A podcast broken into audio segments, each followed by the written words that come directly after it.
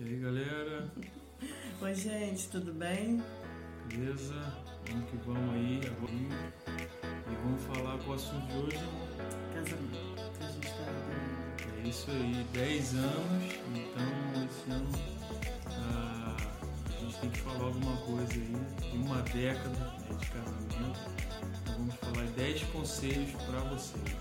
A gente já estava programando de, de fazer um compilado assim, de coisas que a gente aprendeu nesse tempo e de compartilhar e a gente só estava postergando e com um filhinho pequeno, enfim, né? Esse é, é outro assunto. Mas vamos lá pro primeiro, amor. É isso aí. Número 1. Um, seu casamento não é para ser feliz, mas para glorificar a Deus. Então, primeira coisa aí, né? Não case pensando que vai ser feliz, mas pense que o casamento é para os dois glorificarem a Deus nessa união. 2. Se conheça e conheça seu cônjuge. Você sabe qual é a linguagem de amor dele? Não sei se você, vocês conhecem aquele livro super famoso, As Cinco Linguagens de Amor, já tem Cinco Linguagens de Amor da Criança, do Adolescente. E isso, nós lemos esse livro, que eu esqueci o nome do autor, se é Greg Champ. Mas esse livro nos ajudou muito a compreender o terceiro tópico que a gente vai falar é, daqui a pouco. É isso aí, número 3. Respeite o temperamento de cada um, né? o jeito de ser e a individualidade do outro. Então é muito importante aí o respeito ao outro.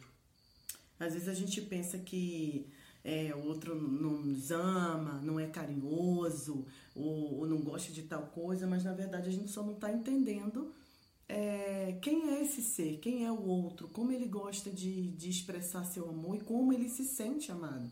E para quem nos acompanha há um tempo, né, amor, sabe que a gente é bem é isso aí, diferente. Bem diferente.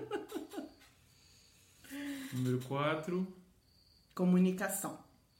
Comunicação é um dos pilares, gente, para um casamento feliz. Sem comunicação, sem diálogo, sem interação, sem transparência, sem verdade, não tem como ter um casamento de qualidade, não tem como você é, estar bem com o outro. Esse negócio que eu sempre compartilho com as mulheres. Ah, ele sabe por que, que eu tô assim. Não, não sabe não. Ninguém tem obrigação de saber o que se passa na nossa cabeça. Você precisa falar. E o homem que é mais calado. É também. isso aí, tem que abrir a boca, falar, desabafar. E aí vamos para o número 5, finanças. Né? Não tem mais o meu dinheiro ou o seu dinheiro. Agora é o nosso dinheiro. Né? Ah, essa é a mudança dentro de um casamento, relacionamento é isso. Agora é tudo nosso, nosso dinheiro. Nós temos 10, fizemos 10 anos de casado e mais ou menos há 7 anos a gente trabalha com casais, com curso de noivo, discipulando casais. E assim, 70% dos casais é, não compreendem essa questão das finanças, né? Que agora é nosso, né? Inclusive o próprio governo, instituições externas, tudo entende que o dinheiro é da família. Então a gente precisa entrar nisso porque finanças é outro ponto fundamental e se sua finança não vai bem, seu casamento vai pro ralo. Número 6. Cuidado com a influência de terceiros. Vale a pena a gente voltar para a palavra de Deus e ler aquele versículo chave. Portanto, deixará o homem o pai sua mãe e se unirá à sua mulher. Gente, não quer dizer que você vai abandonar seus pais, seus tios ou, ou toda a sua, sua, sua família. Mas a prioridade agora é seu esposo, sua esposa, seus filhos, suas filhas. Essa é a prioridade, né? A gente conhece casais uhum. que o homem trabalhava embarcado e quando desembarcava, passava primeiro na casa da mãe, jantava, deixava dinheiro lá e depois Imagina. ia para casa da esposa. Uhum. Isso, isso não, não faz, não tem sentido. Primeiro é sua família, e claro que você vai continuar honrando sua mãe, honrando seu pai, né, honrando sua família, mas não permita que essa influência afete o seu casamento. Vamos lá, número 7, o sexo é vital. Um dos três pilares também principais é o sexo, né? Então é importante se comunicar também com relação ao sexo. Alguma coisa está boa, alguma coisa não está. Ah, não vai empurrando né, no casamento a vida sexual e pensando que está tudo bem ou que o outro vai adivinhar também. Está ligado aí à comunicação com o sexo também. Né? Inventando dor de cabeça. Exato. Sempre tem uma desculpa, sempre tem um problema, está cansado. né? Mas é importante aí se comunicar também na questão sexual. Número 8. Falar de ajuda, né? Que a gente está compartilhando sobre a questão da sexualidade, se não vai bem, precisa buscar ajuda. Você também precisa buscar ajuda quando algo no seu casamento não vai bem. Porque o casamento não vem pronto, a gente constrói e para construir uma casa não são só duas pessoas. Ao mesmo tempo que a gente tem que ter cuidado com a influência de outras pessoas em nossa família, em nosso lar, mas a gente precisa também ter sabedoria para dizer isso não tá legal. A gente precisa buscar conselheiros, a gente precisa buscar ajuda, a gente precisa buscar orientação. E isso não é sinônimo de fraqueza, uhum, né, amor? Exato. Isso é sinônimo, inclusive, de maturidade emocional, uhum. de responsabilidade. Nós precisamos, eu acho que com, com três ou quatro meses eu já estava no gabinete do pastor para reclamar do meu maridinho uhum. lindo, até porque a culpa nunca é nossa, né? É sempre do outro.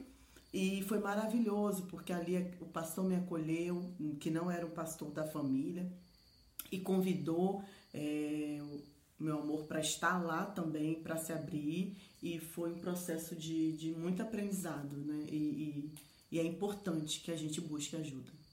Então, caminhando aí já para o nosso final, número 9, não existe hierarquia no casamento, na questão de um é superior, o outro é inferior. Agora, nós estamos trabalhando juntos né, sobre o amor e respeito. A esposa respeita o marido, o marido ama a sua esposa e a respeita também.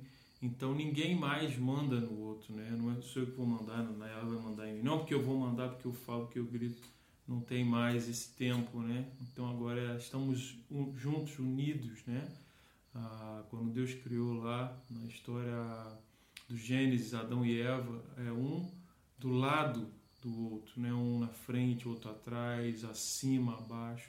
Mas então é muito importante que exista amor e respeito dentro do casal, do casal, da família e do casamento. Então, número 10, a nossa última. O último e mais importante que nós deixamos é a nossa devocional com Deus. Sem oração e sem palavra, nenhum casamento persiste. Eu sei que para quem está assistindo a gente, que já é cristão, isso pode ser super clichê. Ah, tem que orar. Mas não é só tem que orar. É, é se colocar diante do Senhor juntos. É clamar diante do Senhor juntos sobre seu casamento.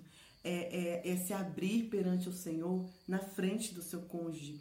É, a gente estava lembrando que a pregação do nosso casamento foi sobre em Gênesis, é, no versículo que diz assim: E eles viviam nus e não se envergonhavam né? A relação de Adão e Eva antes do pecado. Então, o pastor, que foi o meu pai, né, que celebrou o nosso casamento, ele falou assim: o relacionamento de vocês tem que ser nu, transparente, diante de Deus, diante um do outro, sem mentiras, sem nada que impeça essa comunhão. Então, gente, tire um tempo para ler a palavra quando estávamos no Brasil. Era de manhã, né, amor? Com certeza. Que a gente, antes de eu ir para o trabalho e amor também, a gente tirava aquele tempo no café da manhã, orávamos juntos, líamos a palavra. E hoje a gente às vezes separa de manhã e às vezes é à noite, é quando o bebê, o filhote deixa, né? É, tem o nosso tempo do culto do lar, mas tem o nosso tempo só nós dois. E isso é importante. E, e quando a amor falou sobre a questão do, de hierarquia também, de amor e respeito, de companheirismo, eu lembrei do, do jogo, né, amor? Uhum. Do tênis e do frescobol que a gente aprendeu. Que o tênis, é, é, um joga a bola pro outro no intuito do outro não pegar, né? E o frescobol, quando um joga a bola pro outro, a ideia é que o outro pegue a bolinha né, lá do outro lado. Então isso quer dizer que o nosso casamento tem que ser frescobol, não há competitividade, não há, não há é, competição mesmo, essa, é, não existe isso. Existe parceria, existe companheirismo, existe os dois juntos fazendo de tudo para dar certo, para se amar com respeito, com carinho e, e com o Senhor na direção. É isso aí, galera. Deixe seu comentário aí embaixo. Fale com a gente aí o que, vocês acharam. Tem mais algumas dicas também. Qual vocês gostaram mais. E vamos que vamos aí. Beijo.